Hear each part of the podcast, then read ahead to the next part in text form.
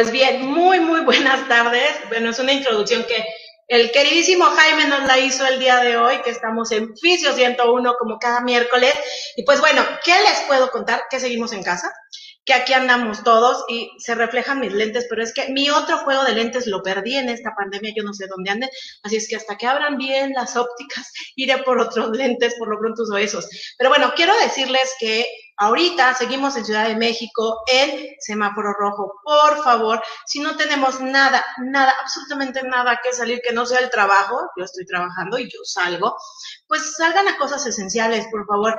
Es muy lamentable estar viendo todos los días el número de gente que muere y el número de contagios que se están dando. Entonces, les pido por favor que pasen la voz y entre todos nos unamos y nos cuidemos. Y hablando de fisioterapia, nosotros los fisioterapeutas, los que ya estamos empezando a salir a trabajar, por favor, hagan su circuito de seguridad, hagan sus rutinas, recuerden lo que tienen que hacer, cubrebocas, careta, todo lo que es el lavado y la higiene de manos. Bueno, yo en mi caso, como siempre se los he dicho y lo sigo diciendo, manejo un antiviral que se llama Eviter. Y bueno, hasta el día de hoy, a todos mis excelentes compañeros que están en área hospitalaria y lo están usando, les ha ido súper bien, no tienen contagios y aparte de que ellos se han cuidado en extremo. Pero bueno, esperemos y que todos se sigan quedando en casa. Realmente tenemos que salir a trabajar, nos vamos a tener que adaptar a todas estas reglas nuevas no hay más, más que seguirlas. Y bueno, siguiendo hablando de estas cosas, pues un enorme saludo y un abrazo grande a todos aquellos enfermeros, terapeutas respiratorios y a los terapeutas físicos que les ha estado tocando ver alguno que otro paciente que ya es post-COVID y que están empezando a trabajarlos después de que los han dado de alta, pues ánimo. Yo sé que todos podemos trabajar independientemente del padecimiento que sea con las medidas precauciones. Y paso a otro anuncio, como siempre. Fíjense que algo padrísimo. Durante toda esta cuarentena, no, sé si es moda, pero yo espero y que no sea moda y se quede, han estado organizando diferentes webinars. Bueno, yo diario casi que estoy en dos o tres ahí partiéndome en dos. Búsquenlos, chicos, búsquenlos en las diferentes páginas. Hola, Marco Antonio Montesinos Aguilar. Buenas tardes y sí, excelente día porque hoy es miércoles de Fisio 101 y tenemos un tema bomba que a todos nos encanta hablar del concepto boba. Y pues lo que les decía, desde Chiapas, órale. Y pues bueno, estamos hablando de que en este momento hay muchos webinars que son de excelentes compañeros que como estamos en cuarentena se están tomando el tiempo de compartirnos los conocimientos. Y bueno, entre ellos esta semana está el Congreso de Fisis acortando distancia, que estuvo, bueno, hasta el día de hoy está padrísimo. Hoy va a ser el tercer día, organizado por Sharon Kerbal, espero pronunciarlo bien, y que ha estado padrísimo. Métanse a la página de Sharon, aunque ese no fue gratis, pero tuvo un precio de 200 pesos, que fue súper accesible y económico. También la maestra, la terapeuta en comunicación humana, Mari Carmen Montoya, ha estado haciendo pequeños cursos de terapia oromotora, se los digo porque también los estoy tomando.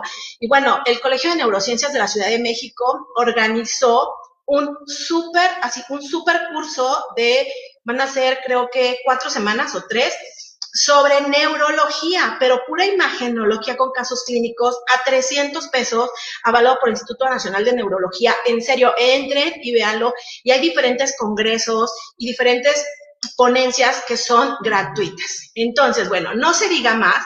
Y bueno, durante esta pandemia, hemos estado aquí en casa, todos los miércoles les estoy dando diferentes temas y casi estoy dando paso a que se quede el ponente hablando y nos den sus conocimientos. En esta ocasión yo tengo el gustazo de presentar, andará por ahí Erika, licenciado en terapia física, a ver si nos la manda, Erika Velázquez Martínez, licenciada en terapia física. Muchos de nosotros ya la conocemos, tiene una súper experiencia en el ámbito clínico y pediátrico. En este momento donde muchos de los papás y las mamás no pueden llevar a los chicos a las terapias, pues también ahorita se está trabajando por la, por lo que es Facebook, por lo que es YouTube, y así estamos, digo, trabajando para que nuestros chicos y también los adultos puedan tener un poquito y no se queden sin sus terapias. ¿Andarás por ahí, Erika? Hola, ¿cómo están? Buenas tardes ya. Ya, ya, ya. Aquí andamos, aquí andamos. Y pues cuéntanos un poquito de tu experiencia académica, preséntate para los que no te conocen, porque te conocemos muchísimos. Ok, bueno, pues eh, soy una apasionada de la parte pediátrica me encanta como formación académica, licenciada en terapia física por la Universidad Autónoma del Estado de México. Soy especialista en técnicas y métodos de investigación por la Universidad Anáhuac. Cuento con la maestría en, salud médica por la Universidad Anáhuac y el doctorado en ciencias de la salud también por la Universidad Anáhuac.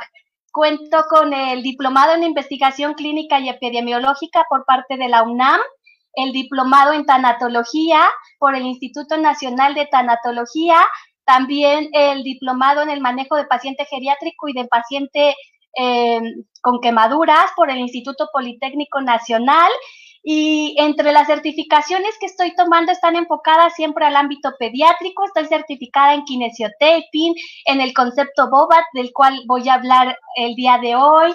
Estoy, eh, hice la certificación en perfil de conductas del desarrollo, que son evaluaciones para identificar alteraciones en, en el desarrollo de los, de los niños. Tengo también esta certificación, la certificación en el concepto Hollywood, la certificación en qué otro, qué otro, déjame recuerdo, recuerdo. ¿Qué no? Eh, o sea, para que vean que no es imposible, digo, a mí también a veces me dicen Lady Curso. De hecho, este 5 de junio vamos a tener a través de Instagram con un compañero, vamos a hablar de qué, qué cursos tomar, cómo se toman, cuáles son buenos, cuáles están avalados. Digo, tú como yo que somos como Lady Cursos todo el tiempo, ¿no? Mira, aquí este, nos, nos dice Carmen González Díaz, buenas tardes, siempre escucho el programa, me parece muy bueno y nos manda saludos desde Puebla. Gracias, Carmen, y pues te seguimos escuchando, Erika. Sí, también eh, estoy certificada como instructora de yoga para, para niños. Actualmente estoy haciendo la certificación de mindfulness y acabo de matricularme en la Universidad de Nebrija para eh, tomar mindfulness. Entonces siempre estoy eh, buscando estrategias de intervención para mis pacientes. También soy practicante del concepto eh, Mulligan. Que, que, que, que, me, que me fascina, me gusta muchísimo. Tomé el curso de intervención temprana también avalado por la Asociación de Terapeutas Bobat, la Asociación Europea de Terapeutas Bobat, aparte de la certificación en, en, pediátricos. Y tengo 15 años de experiencia y de manera reducida esta, esta es la formación académica. Existe formación complementaria con, con cursos y algunos talleres. También soy practicante de terapia miofacial. Wow, pues para que vean que, bueno, nada, nada, nada es imposible y que realmente el querer capacitarnos, cuando menos te das cuenta ya pasaron 10 años y nunca has dejado de capacitarte. Digo, yo así lo veo porque me acuerdo cuando empecé y ahorita veo ya lo que vas teniendo en tu currículum y como decíamos hace rato tú y yo, llega un momento en donde realmente ni siquiera sabemos si cabe. Entonces, es padrísimo y pues bueno, vamos a entrar en materia donde eres fuerte y hoy nos vienes a hablar precisamente de ese concepto boba que antes le tenía, no, era un concepto, tenía otra palabra, y mucha gente escucha, bueno, boba, boba, muchas mamás, muchos papis, terapeutas, y hay quien sí entra, ¿no? Y a veces dices, no, yo estoy haciendo boba. Bueno, estoy haciendo boba porque lo vi a lo mejor en un libro. Pero realmente estás trabajando boba, te has tomado el tiempo de tomar el introductorio, aunque sea, ya sea con tu maestro Genaro Baruch, que le mandamos un súper saludo, porque pues realmente es quien nos ha formado, aunque yo no he tomado la certificación, pero sacan algún curso y allá voy a dar. Digo, yo realmente no he tenido el tiempo y me encantaría, pero bueno, ya, ya me tocaré en algún momento de mi vida y pues vamos a entrar en materia. Por ahí Jaime ya tiene el material para hablar de qué es el concepto boba, Erika. Muy bien, bueno, pues antes de empezar, ahora que nombrabas los libros, pues justamente eh, los libros en el concepto Bobat son para personas que ya están instruidas en el concepto. O sea, si tú compras un libro del concepto, he visto una malinterpretación de lo que en el libro viene. Entonces, eh, creo que es importante saber esto y eh, hay libros fabulosos. Uno para los que quieran conocer lo que es el concepto, el decano de la cuerda y Collado Vázquez, que es de neurorehabilitación. Aquí está Beatriz Matizans, ella es instructora del concepto y hace una referencia magnífica como una introducción al concepto, pero el curso introductorio es eso, en realidad es, es el 2% de lo que es el concepto. El concepto Bobat es un concepto evolutivo. Entonces, ¿qué quiere decir esto? Que que esa idea errónea de que es un concepto de 1945 surgió en 1945, pero no es un concepto de esa época, sino es un concepto que va tomando toda la información que va surgiendo del conocimiento del sistema nervioso central, las neurociencias, el neurodesarrollo, las teorías de control motor, todas esas teorías de control motor aportan a lo que es el, el concepto y eso es sumamente importante de entender para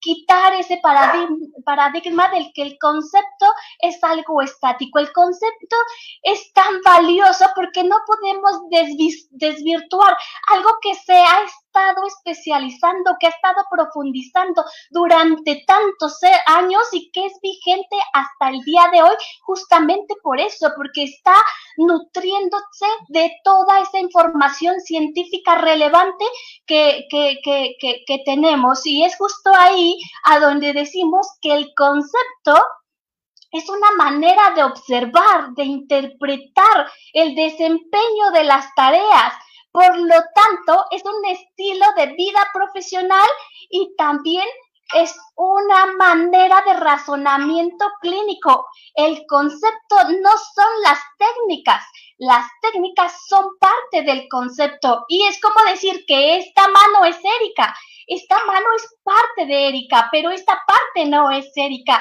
Exactamente pasa lo mismo con esa interpretación que se está teniendo del concepto por personas que no están formadas en el concepto.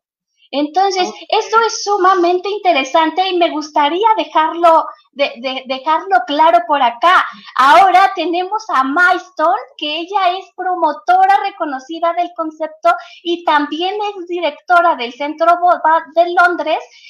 Y ella refiere que el concepto es ecléctico y esto es fantástico porque de hecho yo me considero una terapeuta ecléctica.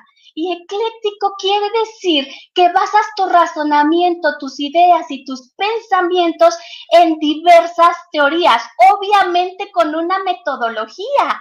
No lo haces de manera airada, no dices, voy a elegir esto porque me parece bueno. Si haces un análisis profundo para determinar qué vas a utilizar. Y esto me encanta. Ahora, sabemos que utilizar un, concepto ecléptico y la mayoría de los terapeutas del Reino Unido, hay bibliografía que refiere que entre el 65 al 70% de los terapeutas están adoptando este, eh, este enfoque ecléptico. ¿Qué quiere decir entonces? Que vas a tomar lo que tengas disponible de, con, acuerdo a una metodología para decidir qué es lo mejor para ese paciente. Por lo tanto, el concepto está evolucionando de acuerdo a esto y también nos permite ser flexibles en qué otras estrategias vamos a utilizar sumadas al concepto para sacar adelante a nuestro paciente. Entonces, eso, eso me encantaría que,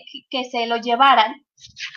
Y otra de las cosas que también es importante es ¿En qué se está basando este concepto? Bueno, pues en todo aquello que es nuevo para otros y que está en los libros. El concepto Bobat tiene un lenguaje propio. Por eso cuando uno lee un libro del concepto Bobat puede malinterpretar, y de hecho malinterpretan quien no está capacitado en el concepto, que es algo que es algo eh, que no se ha ido modificando con el tiempo. El concepto Bobat se basa en las teorías de control motor, está influenciado por la teoría jerárquica, por la teoría de eh, procesamiento de distribución paralela, la teoría de los sistemas dinámicos, la neuroplasticidad, eh, ¿qué otras? La, la, la teoría de orienta, la teoría orientada a la tarea, que todas estas teorías son teorías recientes, pues están influenciando el concepto. Y estoy segura que de la manera en cómo está evolucionando la ciencia y esta gente maravillosa que está a cargo del concepto, van irse sumando aspectos de la neurodinámica. Ya voy a la siguiente diapositiva. Eh, realmente esto va a ser muy rápido. Eh, aspectos de la neurodidáctica que son importantes en el aprendizaje y ahí podemos ir desmitificando mitos en relación a esto como que el cerebro solamente utiliza el 10% de su capacidad. O sea, eh, eh, se sabe que no es así. los estudios de neuromágenes eh, de neuroimagen están mostrando que el cerebro tiene una actividad, dependiendo de eh, la, el medio externo, pero también del medio interno. Entonces, esto nos ayuda a planear de una mejor manera nuestros tratamientos. La epigenética también va a entrar acá, donde la epigenética es más allá de la genética. Entender que la expresión de los genes también está determinada por el ambiente y es ahí a donde nosotros entramos. Wow, pues o sea, eso que nos estás comentando, fíjate que yo hace días estuve en una plática y precisamente comentaban cosas sobre el concepto, ¿no? Y pedían algunos libros y recomendaron algunos, pero esto que nos estás planteando ahorita de que aunque tengas un libro sobre el concepto Bobat, por ejemplo, yo tengo este, que son experiencias con el concepto Bobat de Bettina Pai. Bueno, mis respetos porque me lo firmó, tomé neurodinamia con ella.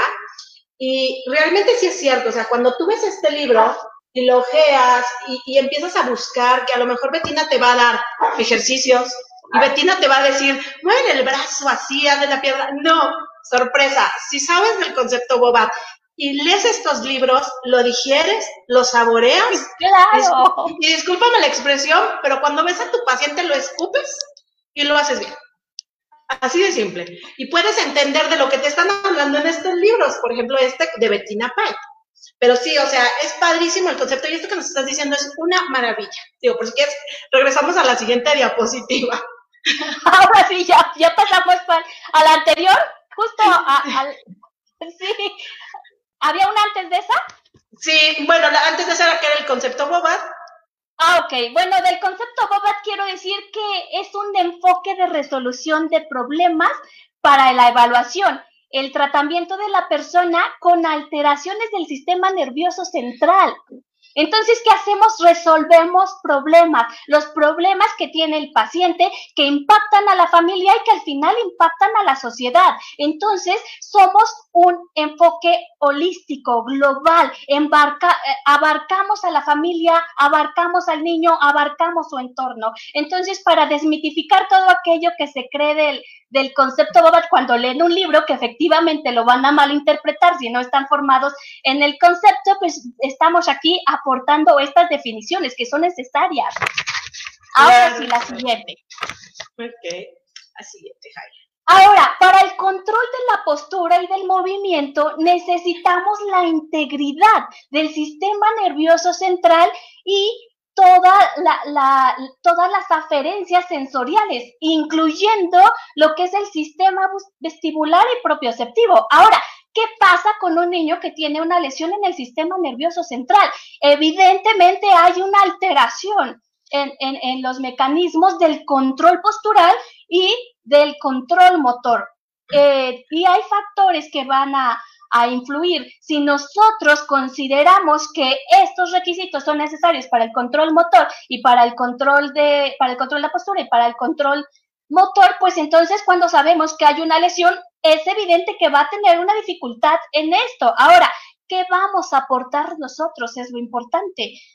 Ahora sí, la siguiente, por favor. Y es justo aquí donde nuestro tratamiento va a identificar eh, dos factores primordialmente, eh, que no son los únicos. Esto es un resumen así muy a grosso modo de lo que es en concepto. No, no, no vamos a profundizar en ellos, pero el primero es que reconocer que se tiene una lesión en el sistema nervioso central y que esto va a impactar la manera en el que el niño se posiciona y la manera en el que el niño se mueve. Entonces, eso es lo primero que nosotros debemos reconocer. La siguiente, y aquí hay algo que es sumamente importante y voy a definir por eso, eh, eh, van a entender por qué leer un libro del concepto Bobat los puede llevar a la malinterpretación, porque tiene, la tiene su terminología propia, entre ella está el tono postural y el tono postural es está influenciado por el tono neural y por el tono no neural. No podemos hablar de tono normal porque el niño tiene una alteración del sistema nervioso central y entonces es aquí cuando no se comprende esto que se malinterpreta cuando leen un libro. Entonces, y es por esto que se adapta este, e, este término específico en donde el tono no neural está eh, condicionado por el sistema nervioso central, que en este caso sabemos que va a estar alterado, pero el, el, tono neural, perdón, y el tono no neural que está condicionado por aspectos biomecánicos, lo que son la extensibilidad de los músculos, los ejes articulares, toda esta parte va a influenciar la manera en el que el niño se posiciona y se mueve. Entonces, eh, esto es importante que lo, que, lo tengamos en cuenta. Ahora, ¿qué hacemos nosotros? Vamos a descomponer patrones de actividad normal para llevarlo a patrones de actividad lo más normal posible. Ahora, este concepto de posturas inhibitorias reflejas, ese fue el primer paso del concepto. El problema es que hay gente que se quedó en el primer paso y no evolucionó con el concepto, donde tenemos una serie de técnicas que van a facilitar el proceso de movimiento, la función y la habilidad, que la habilidad es cuando esto ha sido llevado a la práctica de manera repetitiva. Entonces, estamos viendo que eh, seguramente había una idea eh, vaga y quizá equivocada de lo que es el concepto. Ahora, fíjate que eso que estás comentando, interrumpiéndote un poquito antes de que pases a la siguiente, aún en las escuelas siguen preguntando cuál es la posición 1, la 2, la 5, la 7, mm, ¿cómo? Ah, y lo siguen haciendo, ¿no? Entonces sí es un poquito de lo que estás diciendo. Gracias. Perdón, claro, porque se malinterpreta lo que están leyendo. Ahora hay que ver qué están leyendo y de qué época es. Exacto. Realmente el concepto se ha ido actualizando y es evolutivo. Entonces, eso es importante. Hay acceso a, la información, por supuesto que, que la hay, y hablando de evidencia científica, también la existe. Ahora, cuando hablamos de evidencia científica, va a decir, pero ¿por qué no está comprobado que el concepto es efectivo? No, las técnicas de terapia física prácticamente más que el test, que es la que tiene mayor evidencia científica, las demás, cuando hablamos de niños, no están comprobadas. Tiene más evidencia lo que es la medicina china, la acupuntura, el Qigong, que es manejo de energía, tiene una cantidad de metaanálisis impresionantes. Entonces debemos abrir un poco eh, la mente y nutrirnos de toda la información de otras ciencias para poder progresar. Entonces, eh, ok, muy bien. Podemos regresar, nada más tengo una observación de la, de la diapositiva anterior. Muy bien, entonces ya vemos aquí en la primera imagen a una niña. La niña tiene un diagnóstico de hipotonía central. Si nosotros vemos la siguiente imagen, dirían, es una postura, eh, solo hay una postura de inhibición de reflejos. No, la niña se está observando la mano, la niña está activando los músculos paravertebrales, la niña está levantando la cabeza y está haciendo apoyos. No es pasivo, es todo lo contrario, queremos la función, queremos que el niño intervenga. Obviamente que las estrategias que nosotros elegimos va a depender del momento motor en el, que se encuentre el niño. Pero aquí la imagen queda muy clara. La primera imagen a la segunda, que podría decir es pasivo, la niña está respondiendo. Ok, la que sigue, por favor. Y aquí vemos cómo de manera gradual, también en las imágenes, de la primera a la segunda imagen que tengo que cubrir los ojos por esta cuestión ética y, de respeto con mis pacientes que muy amablemente me dejan compartir sus, sus, imágenes, pero podemos ver cómo está el apoyo, cómo están las reacciones de enderezamiento, cómo está esa activación de los músculos paravertebrales y la organización. Ahí se puede ver esa organización en estas fotografías. Entonces, ¿qué es lo que hacemos? Preparamos para una mayor eh, variedad de habilidades funcionales que van a aumentar la capacidad de los niños para moverse y funcionar de lo mejor posible. Si yo alimento a una niña en la primera posición, se corre el riesgo de broncoaspiración, pero si alimento a una niña con, una, con un mejor control postural, estoy disminuyendo ese riesgo y eso es activo. Lo primero es pasivo, lo segundo es activo y es funcional. Nos estamos enfocando en esas áreas de, eh, de, de su vida. Ahora sí, la que sigue, por favor. Ahora, en el concepto tenemos, no sé por qué se ve así la diapositiva en el computador, se veía perfecta, pero les voy a decir de qué trata. ¿Cuáles son las técnicas que usamos en el concepto? Y entre ellas hay una variedad, solamente las mencionaré de manera general. Bueno, el tono postural, sabemos esa influencia que tiene el sistema nervioso central y las cuestiones biomecánicas, los mecanismos de control postural, y aquí es interesante decir que estos van a estar influenciados por la experiencia, la sensibilidad, el tono postural, la inervación recíproca y la coordinación. Ahora, si regresamos a que estamos hablando de niños con lesión en el sistema nervioso central, pues van a tener alteraciones eh, en, el, en los mecanismos de control postural. Entonces, para que vayan entendiendo la terminología y, se vayan dando cuenta que en realidad los libros sí tienen una lógica y tienen una base científica que no se puede entender porque no se tiene la formación. Eh, también vamos a hablar de, también entre estas técnicas está la neuroplasticidad y la neuroplasticidad sabemos que es esa maravillosa habilidad que tiene el cerebro de reorganizarse, de reaprender y de activar nuevas conexiones neuronales a través de la experiencia, a través de ese enriquecimiento del entorno. Entonces, vean qué bonito es el, es el, es el concepto. Ahora, las teorías de aprendizaje motor y todo lo que tiene que ver con el movimiento normal. ¿Qué es lo que hacemos? Estudiamos el neurodesarrollo. ¿Por qué? Porque en el neurodesarrollo hay una serie de secuencias que, que, que las variaciones en el movimiento de un individuo a otro son prácticamente mínimas. Entonces sabemos el camino para facilitar, entre otras cosas, el, el movimiento de, de, de, los niños. Ahora, también este concepto es un concepto que se maneja las 24 horas. No es que yo, terapeuta, voy a estar 24 horas con el niño, sino este concepto me dice que la familia, el entorno, en la escuela y en todos los lugares a los que está el niño, se les debe de dar información para establecer estrategias de cooperación en, en, en con la intención de mejora para el niño. Entonces vean cómo es un concepto totalmente holístico, yo diría que es humanístico, personalista, pragmático, científico y ecléptico. Me encanta este concepto por eso.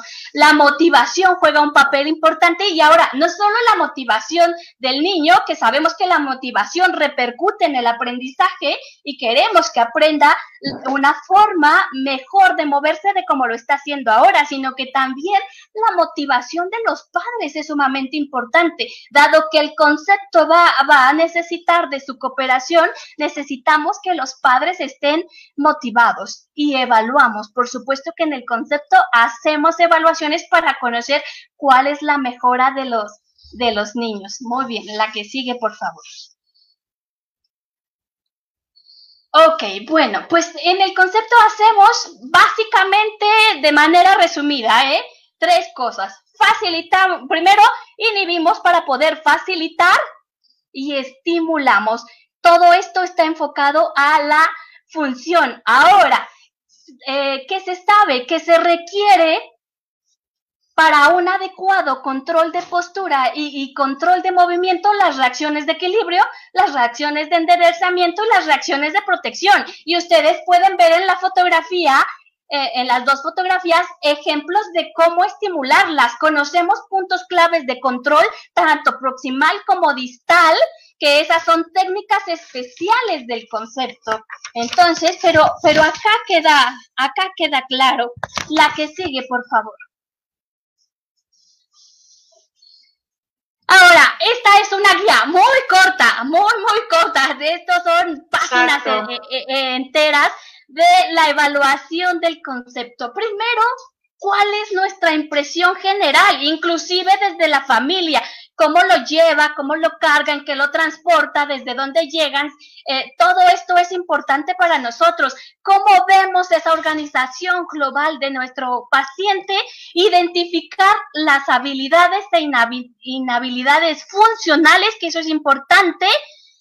El tono postural y los patrones los, los, patrones de postura, porque aquí en esta todavía no podemos ver patrones de movimiento. En una primera eh, impresión, estamos viendo los patrones de postura.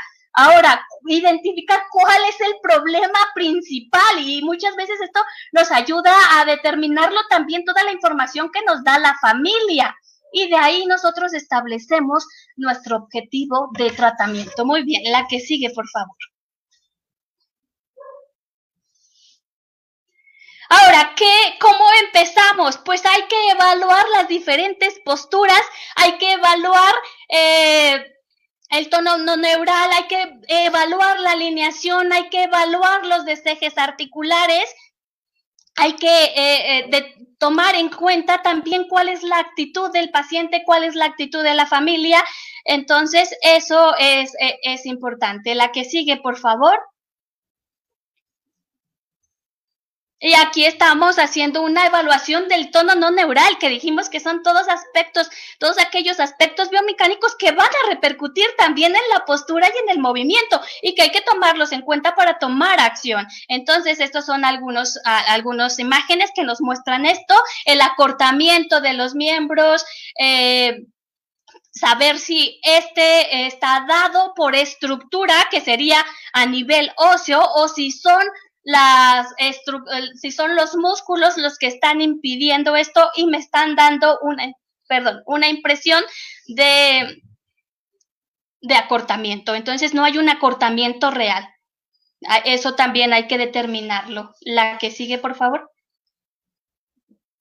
Evidentemente el concepto es un concepto que está en comunicación también con otros con, otros profesionales para obtener información del paciente.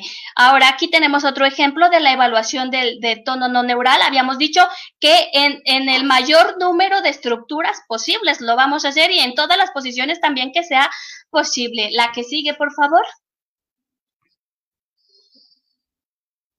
El movimiento, la alineación, aquí lo estamos viendo, cómo es que lo hacemos. La que sigue, por favor. Determinar si, si, si hay contracturas, también esto es importante. La que sigue. Ahora, si las contracturas son dinámicas o estáticas, todo, nos metemos en todo. Em, ¿Cómo se encuentran esos, esos músculos? Y, por ejemplo, esto lo, esta es una de las aportaciones como terapeuta ecléctico que hago al concepto, la parte miofacial. La parte miofacial juega un papel importante también en el desempeño del paciente al momento de posicionarse y al momento de, de moverse. La que sigue, por favor. Aquí estamos evaluando también esa estabilidad pélvica, esa si hay oblicuidad también la determinamos si pues es muy la mayoría de acortamientos están dados por oblicuidad pélvica, son aparentes, no son reales. Y toda la información que tengamos, si tiene luxación de cadera, esto también va a ser importante. Si, si hay, eh, esto está determinado con la estructura y que sería tono, tono no neural. La que sigue. Ahora, ya que hicimos todo esto, vamos a identificar cuál es el problema principal. Y la mamá nos va a ayudar. Muchas veces nos dice que no sostiene la cabeza. Entonces, y aquí, con lo que hemos visto, determinamos que el problema principal del paciente es la postura, es ese control, esa deficiencia en el control postural. Ahora, no puedo pedirle movimiento si no tiene un control en la postura, ¿verdad? Entonces, vemos aquí el patrón de ráfaga de vientos que lo tiene tanto en sentado y que lo va a tener también eh, eh, en, en decúbito. Entonces, ahí la flexión de los miembros que la tiene tanto en, en sentado como en decúbito y la cabeza no porque hemos puesto algo en la cabeza, pero vamos a ver cómo esos patrones se van a ir repitiendo en las diferentes posturas. La que sigue y identificamos el problema principal. Ahora, cuando ya identificamos el problema principal, vamos a utilizar técnicas especiales. Y esta foto me encanta porque el niño que está en la fotografía, eh, intencionalmente no he cubierto los rostros, los rostros de las personas, porque al lado de la terapeuta que está facilitando está Angie. Y Angie, vean la cara que está poniendo porque el niño está respondiendo está haciendo una activación global eh, organizada de los extensores, está, dirigido hacia una función que es tocar y empujar la, pelota y ella tiene sus manos ligeramente en los tobillos. Y sí, ella está abriendo la boca porque es real. Las técnicas nos facilitan el trabajo de una manera eh, importantísima. Entonces, un niño con cuadriparesia espástica en el nivel 3 de, la clasificación de la función motora gruesa, que lo han posicionado en prono acá y que le han facilitado, está dando esa respuesta. Y entonces una vez que lo aprendes, que, ah, lo, que lo haces, que lo aplicas, y acá estoy yo del otro lado, aplicando con una lige, un movimiento suave en puntos de control específicos para facilitar reacciones activas. Esto no es pasivo. El niño está activando su musculatura extensora. Y, eh, por ejemplo, en la pelota vemos, y, eh, arriba también, los apoyos, enderezamiento. En la pelota equilibrio también está aquí. Entonces, vamos a ver cómo este trabajo nos va llevando Ay, yo quería cambiarlo de mi computadora. Perdóname, Angie, por favor. pues digo, haciéndote un paréntesis en lo que nos has comentado, o sea, ¿qué importancia tiene para los fisioterapeutas? A lo mejor tú vas a decir, bueno, pero a mí de qué me puede servir el concepto Bobat si a lo mejor no veo tantos niños. Pero a lo mejor en el camino, independientemente de que, de que te toque un niño o no te toque, pudieras ver pediátricos. Como les comento, a lo mejor no te vas a certificar, pero a lo mejor puedes tomar un introductorio, puedes tomar un curso de los que dan de capacitación de dos, tres días, donde te dan algo específico porque en serio, es impresionante ver cómo con cada técnica, aun cuando no estés certificado, pero lo sepas hacer bien, sí se ve el cambio. Yo me he topado, y creo que tú también, Erika, con colegas que apenas van saliendo del cascarón, y me ha tocado que me hacen preguntas de por qué está tan espástico, ¿se puede bajar la espasticidad? Y les empiezas a preguntar así, o sea, ¿has visto el tono, la fascia, es neural, es esto, es lo otro. Eh, ya revisaste cómo está el cuello, las escápulas, y eso es para el pie y es para lo que son flexores de rodilla. Y yo ando acá arriba y se me quedan viendo con cara de, o, me dicen, ¿todo eso tengo que ver? Sí, le digo, me dicen, ¿y si aplico mejor calor y le pongo esto? le, digo, no creo. Le digo, por eso es importante lo que tú nos comentas, Erika, todo lo que pusiste en las primeras diapositivas, donde sabiendo moverlo, sabiendo valorar, sabiendo lo que tú dijiste, lo de la bueno, la función motora gruesa, que vas viendo cada uno de los pasos, en qué nivel está, cómo se debe de hacer, te facilita mucho a ti, pero si vieran la cara de las mamás, es impresionante, la mamá sufre porque sufre su pequeño, porque tiene demasiada espasticidad.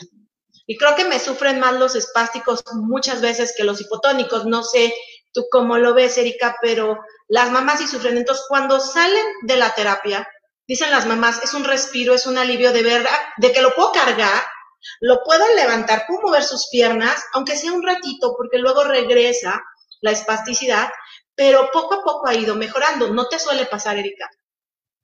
Bueno, esta es una de las pautas importantes en el concepto. Nosotros le enseñamos a la mamá el manejo para que la, la, espasticidad se exprese cada vez menos, para que se regule el tono eh, postural, que nosotros llamamos así, para que se regule el tono postural y para que toda la familia intervenga. Y si el niño tiene la capacidad, que él aprenda a regularse. Entonces, esto a mí me encanta del concepto.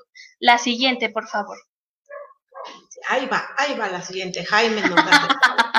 ok, La anterior, la anterior, la anterior, la anterior, la anterior. Ok, y aquí vieron al niño, el, el, que estamos evaluando es el mismo niño que estamos viendo acá. Ahora, ¿es tan complejo? No, vemos la silla, pero vean, las, vean el patrón de ráfaga de vientos en la primera imagen. ¿Qué estamos usando? Un suéter, una banda y unas toallas alrededor. Vean la diferencia y cómo eso va a impactar a, la totalidad del niño. El niño no es el patrón en ráfaga de viento, el niño es una totalidad. Y entonces cada, y como un sistema complejo, cada una de esas, de sus partes, una alteración en, en, una de sus partes va a alterar a la totalidad. Entonces vean que el concepto te da todo este razonamiento. Habíamos dicho que el concepto era una manera de pensar, un razonamiento clínico y vean de qué manera estamos cambiando la, eh, la realidad del niño. ¿La que sigue? Y seguimos hablando del mismo niño. Aquí le damos las pautas a la mamá de cómo lo va a cargar para no activar esos patrones de espasticidad. Entonces, vamos a darle la enseñanza, cómo lo va a manejar, cómo lo va a posicionar, cómo lo va a acostar, cómo le va a dar de comer. Toda esa información se la damos. La que sigue, por favor.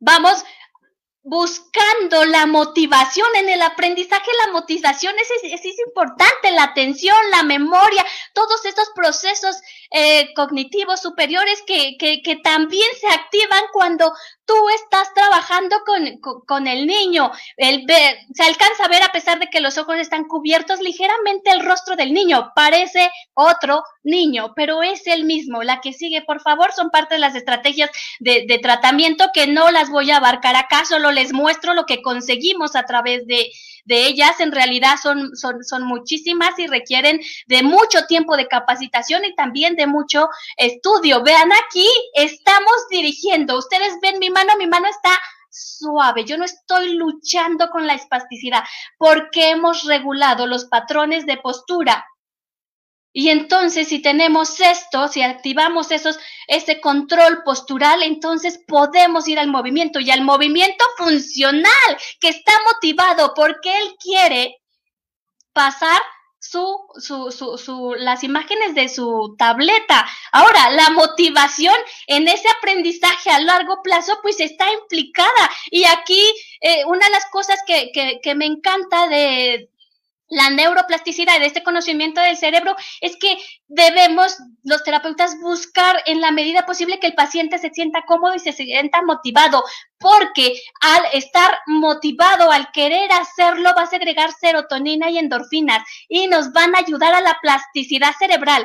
Por el contrario, cuando el niño está enojado, cuando está irritado, cuando eh, eh, eh, se impone la fuerza y no se, no se busca que el niño coopere de una manera eh, consciente, entonces va a segregar cortisol y también, eh, ¿cuál es el otro nombre? Se me acaba de ir.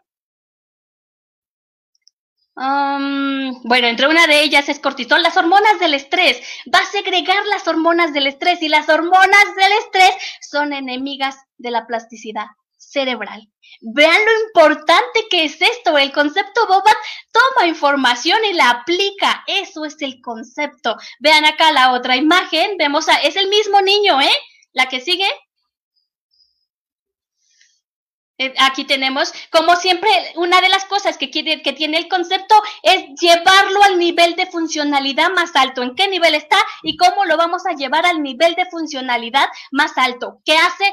Cómo lo hace y de qué manera puede hacerlo mejor. Muy bien, estas son nuestras preguntas clave. La que sigue, por favor. Y vemos viendo cómo va evolucionando y cómo cada vez eh, está siendo más activo. Recuerden la, la primera imagen, tenganla en mente porque no ha pasado mucho tiempo. En realidad han pasado unos días o unas semanas a partir de que empezamos a ver estos cambios. La que sigue.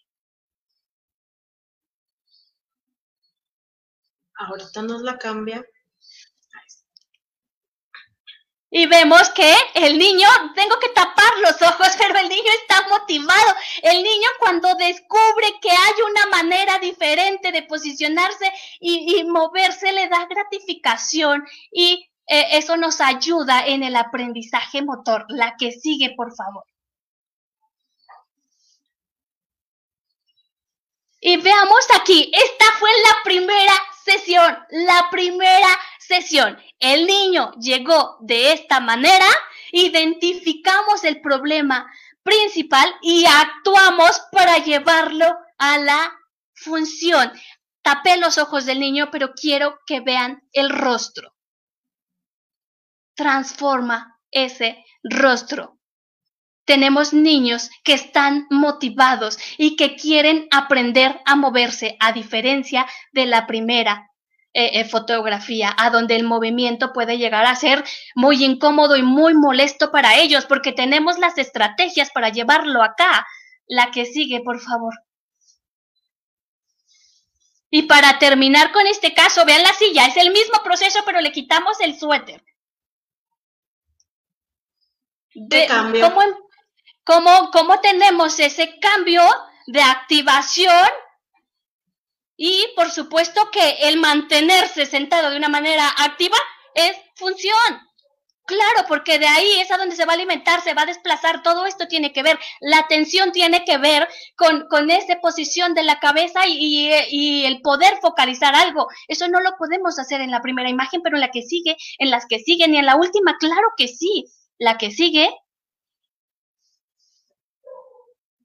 Y bueno, aquí tenemos cómo, cómo es el proceso, cómo vamos identificando. En realidad, esto está muy resumidísimo, muy resumido. Hacemos una evaluación de cada parte, de cada estructura, de, de, de los ejes de, de, a nivel articular y vamos determinando cómo vamos a irlos modificando con, con las técnicas del concepto. La que sigue, por favor.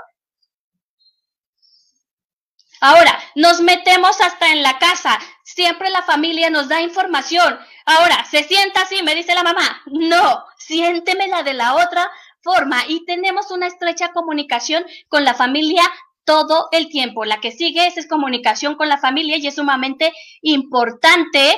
Dejamos actividades para fuera de la consulta, para los lugares, perdón, para los lugares en donde está el niño, cómo se va a sentar, qué actividades va a hacer.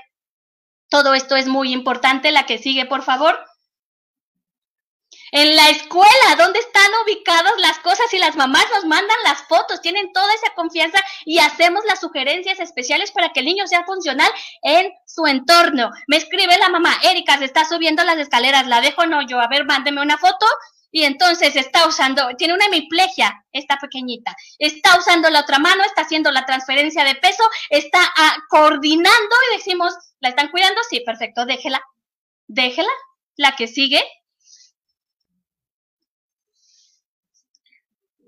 Y bueno, vamos siempre haciendo nuestro análisis de qué intervenciones vamos a sumar al concepto y esto es como terapeuta eh, ecléptico, el, el kinesiotaping es algo que yo utilizo como complemento para esa activación. Cómo posicionar una mano que tiene un patrón hemipléjico, pero cómo lo voy a facilitar con otros elementos que tengo en el ambiente terapéutico. La que sigue, por favor cómo todo nos interesa. Y le decimos cómo va a tomar, si tiene una hemiplegia, cómo va a tomar la tableta, cómo lo va a usar, está tomando la tableta por un lado, está comiendo galleta por el otro, está explorando su tableta por un lado y comiendo la galleta de... ¿Cómo vamos a propiciar un entorno en donde el niño aplique lo que aprendió en la, en la terapia? La que sigue, por favor.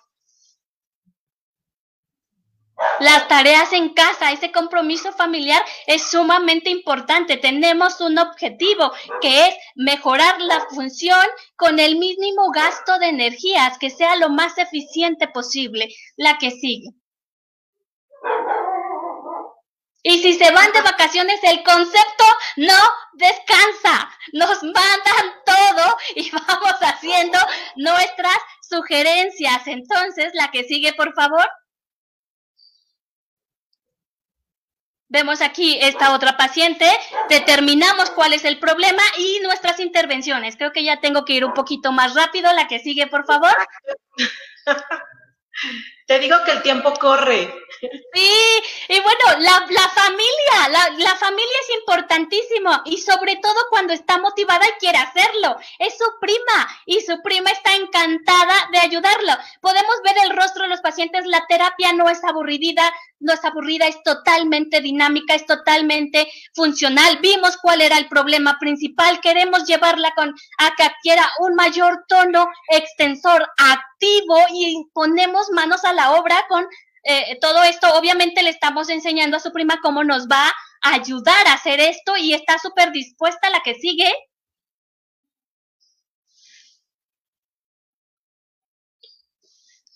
Y empezamos en diferentes posturas a trabajarla. Aquí ya metimos la pelota. Ya hay una superficie inestable. La mano está apoyada reacciones de enderezamiento, extensión activa, función, ese movimiento dirigido de la mano, puntos de control, puntos claves de control que estoy trabajando ahí, pero vean, es la misma niña la que sigue.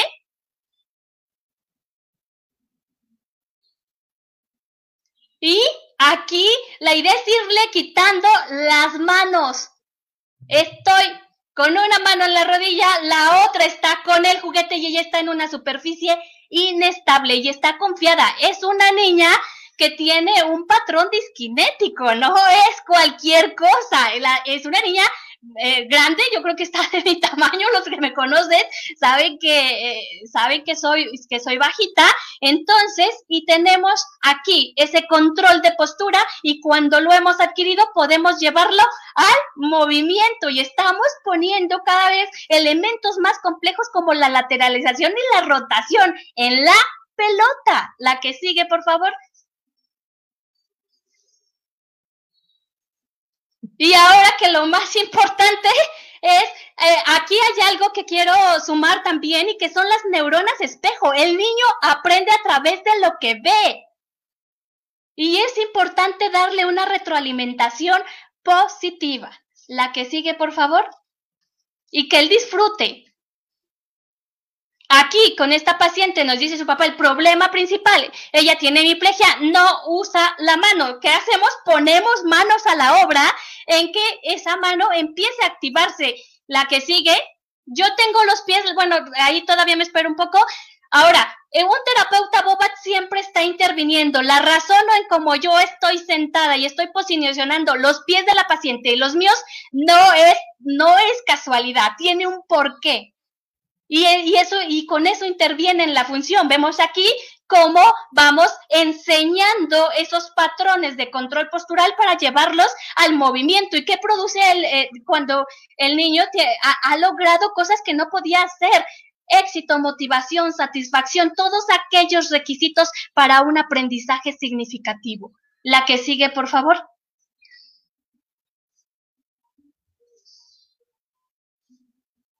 Y seguimos con lo mismo, siempre vamos acompañando al niño, que la idea es quitar las manos, dijimos, ¿verdad? Entonces vamos a ver cómo evoluciona.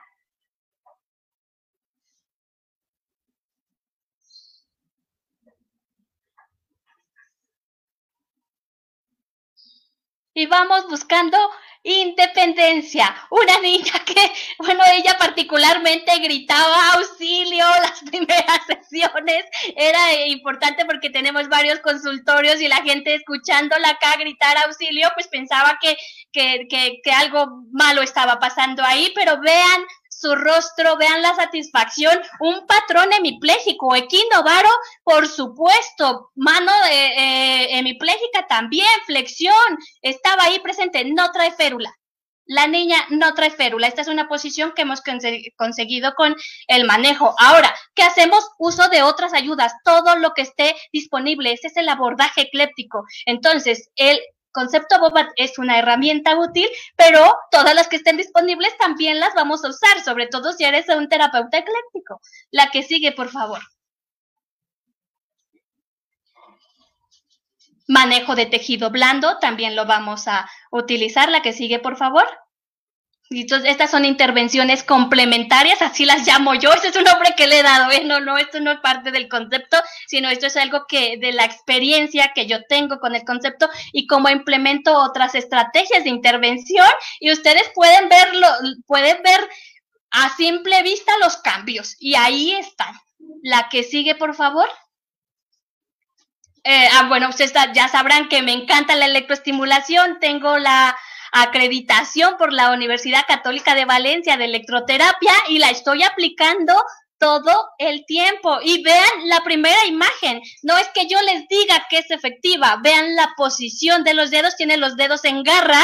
Y vean esta diferencia en los dos pies cuando se activa la corriente. La que sigue, por favor. Eh, obviamente esto es una metodología muy, muy bien estructurada, fundamentada, y si tenemos que ir al lugar donde está el niño para que se atreva, pues vamos. Ahora, tenemos dos formas, lo hacemos primero o lo hacemos con él. Entonces, nos metemos hasta los juegos del, del restaurante, si es ahí, si eso es necesario para darle la seguridad que él necesita para adquirir el movimiento. Por lo tanto, por eso me gusta este enfoque y decía que era personalista y es humanista. La que sigue Entonces, eh, damos dirección, facilitación y demostración. La demostración activa las neuronas espejo. Y siempre he dicho que si me tengo que parar de cabeza por un niño, me paro de cabeza y acá está el ejemplo. La mamá llega y me dice, oye, Erika, necesito que aprenda a dar marometas porque en la escuela no ha podido. En ese momento, realmente cuando yo voy a darme la marometa, recuerdo dije, bueno, creo que tiene como 20 años que no me doy una marometa, recordaré cómo hacerlo. Y bueno, pues ahí vamos a dar la marometa para darle esa información al niño de cómo hacer el movimiento y después guiarlo, que también me sirvió a mí para recordar, ¿eh? porque eh, es importante eso, la que, sigue, la, que sigue. Y bueno, ya estoy terminando, eh, son parte de mis compañeros de la certificación en el concepto. no puse la foto de la, de la parte del curso de estimulación temprana también con el concepto Bobat, pero estamos por ahí. Está Genaro por acá, que es mi gran maestro, lo admiro mucho, lo quiero muchísimo. Y pues eh, eso es todo. La verdad es que muchísimas gracias, muchas, muchas gracias por esta invitación, Angie. Yo encantada siempre de participar.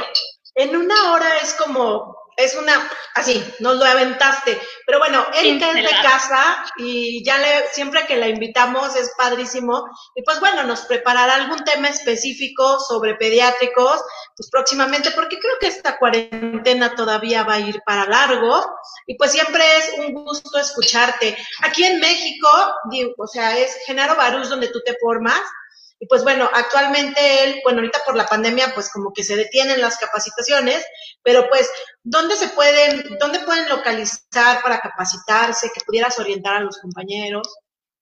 Muy bien, está Patricia Villegas, que de hecho con Patti Villegas fue con quien yo tomé, y Aurora Crespo, que ya viene de España, eh, con ella fue quien yo tomé el curso de estimulación temprana con, con el concepto Bobat, pero está Patti Villegas o está Genaro. Genaro eh, tiene esta información, esta formación en el concepto Bobat pediátrico, pero trae a una cantidad de ponentes extraordinarios. A mí me encanta gente de, de mucho eh, renombre a, a nivel institucional que tienen una inteligencia brillante, pero sobre todo yo creo que un humanismo y una intención de compartir para mejorar la condición de vida de estos niños y de sus familias. Y a ambos los, encuentran en, Facebook. Ella, a Genaro lo encuentran como Bobat, México, Genaro Baruch. Si no me equivoco, esa es su página. Está en Facebook. Y también está eh, Patricia Villegas, que si no me equivoco también ese es el nombre con, que, con el que la van a encontrar. O la pueden encontrar como SER, Servicios Especializados en Rehabilitación. Y bueno, ellos tienen también su consultorio y demás. Pero bueno, ya pusimos ahorita tus redes que estuvieron pasando tu teléfono para que las mamás o compañeros que te quieran localizar y estaría muy bien organizar algo por ahí ahorita que estamos de cuarentena. Digo, hay gente que está haciendo como cursos pequeñitos, instrucción, o sea, capacitaciones, ahí están tus datos y bueno, ahí es donde te pueden localizar, ¿verdad? Así es, estos, estos son mis datos. Muchísimas gracias, Angie. No, pues siempre al contrario, muchísimas gracias porque nos acompañas. Y bueno, hablando de todo este concepto, porque tú lo has dicho, es un concepto, acérquense chicos a quien sabe, quien lo sabe hacer bien. no nada más a quien sabe o quien lo ha, que ustedes han visto de que, ah, mira, él me habla del concepto boba. Pues sí, te ha de hablar del concepto boba, pero si no sabe bien hacerlo, ahí cambian las cosas. Entonces, nos acercamos a una experta, que es Erika, pues nos hizo el favor hoy de darnos una repasada de lo que realmente van a ver ustedes, porque son formaciones de años, o sea, no es una formación de hoy ni de mañana, pero bueno, yo he visto que son, ahorita lo dividen como en varios meses, ¿verdad?